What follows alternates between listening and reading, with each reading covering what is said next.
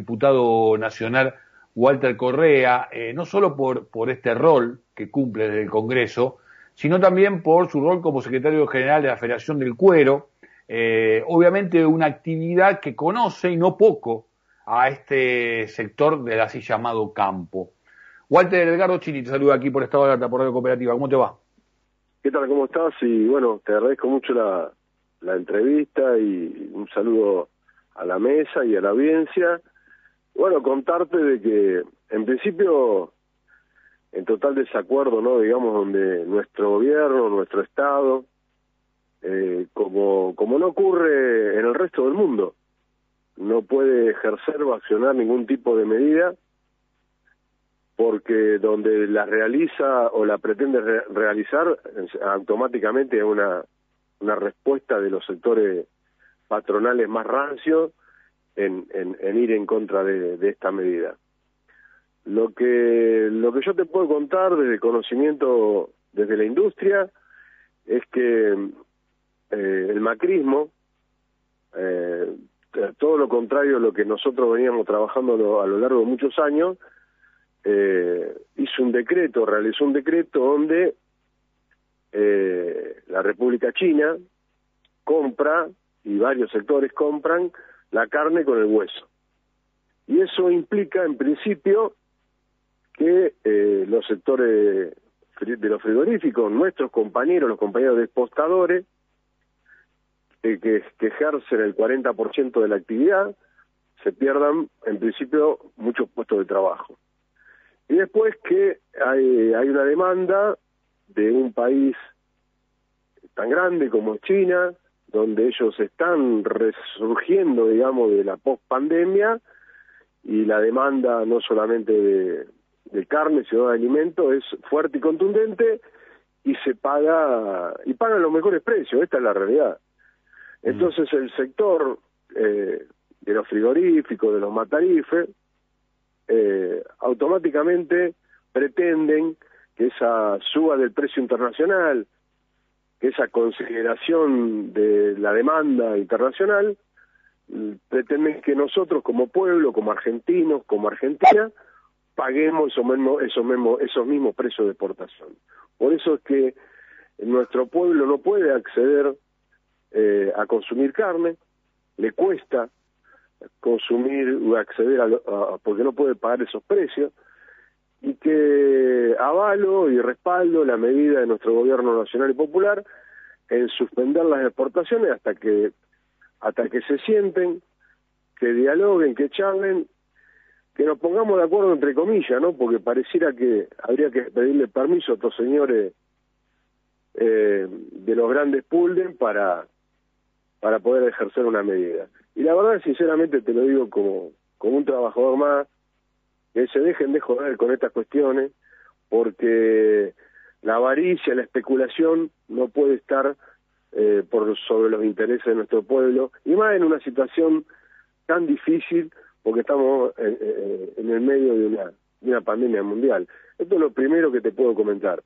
Sí hay una fuerte demanda, a ver, eh, para que para que tengamos una noción, digamos, tanto vos como la audiencia, ¿no? Hoy el garrón, que cuando yo era pibe lo comíamos puchero de garrón, hoy el garrón le sacan el cuero, lo introducen en una tolva, lo hacen en una pasta de 20 litros y lo compran los japoneses para hacer chosui. Entonces, eh, hay una demanda muy importante. Lo, lo, lo, Rusia compra la carnaza común que nosotros podíamos hacer un guiso de fideo, un guiso de arroz, hoy lo están comprando los rusos. Eh, el rosbif de la misma manera, o sea, la, demanda es muy fuerte y eh, y, está bien que así sea, pero no está bien que nosotros, nuestro pueblo, pague esos precios porque son inaccesibles.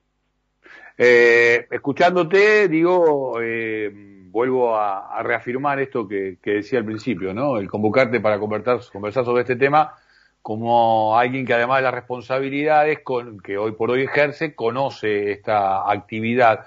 Por recién hacías mención a lo que ha crecido la exportación, por ejemplo, con China. Se habla incluso que cerca del 70% China está importando este lo que pasa es que, bueno, ha crecido el precio de los commodities en varias, que es una buena noticia, ¿no? En varios sectores para, para el país.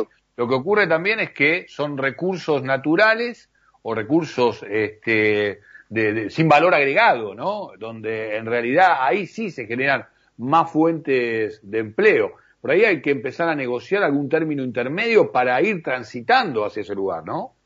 No, pero por supuesto, vos sabés que cuando llego al, primario en el, en el manual bonaerense me decían que exportábamos cuero y carne. Bueno, yo hace rato que dejé de leer el manual bonaerense. Entonces hoy lo que necesitamos es que potenciar a la industria, potenciar una, la cadena de valor y nosotros no solamente ser un país agroexportador, en este caso eh, vender este, este bien tan necesario que, que se ejerce también de la pampa húmeda, porque eh, acá solamente en el mundo hay una pampa húmeda como la nuestra que podés meter dos cosechas anuales. Y los animales hoy lo están trayendo no de la provincia, no, no son de la provincia de Buenos Aires. Hoy viniendo la mayoría de la hacienda que viene acá a Buenos Aires, es hacienda de corriente.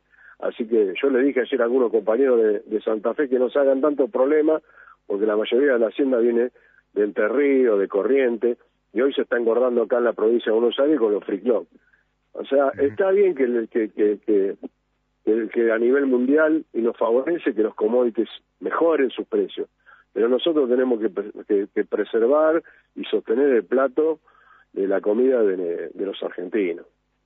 Una, una última consulta, y si querés del orden más este, político, te invito a reflexionar, Walter, digo, porque eh, conociendo el paño, eh, uno esperaba que rápidamente eh, se reaccionara de esta manera, desde el sector de la mesa de enlace, del sector agropecuario, del sector del campo, para decirlo de manera general, digo, uno esperaba que esta reacción este, de un lockout ocurriera rápidamente. También uno siente que quizás eh, se ha tensado la cuerda con una, intencionalidad política, digo, sentarse en la mesa de negociación, porque a veces si no tenés nada para perder, ¿para qué te vas a sentar? Entonces tenés que ver de qué manera provocás al otro para que se siente a negociar lo que corresponde, ¿no? O lo que uno entiende que, corresponde poner justamente sobre la mesa de la, de la discusión.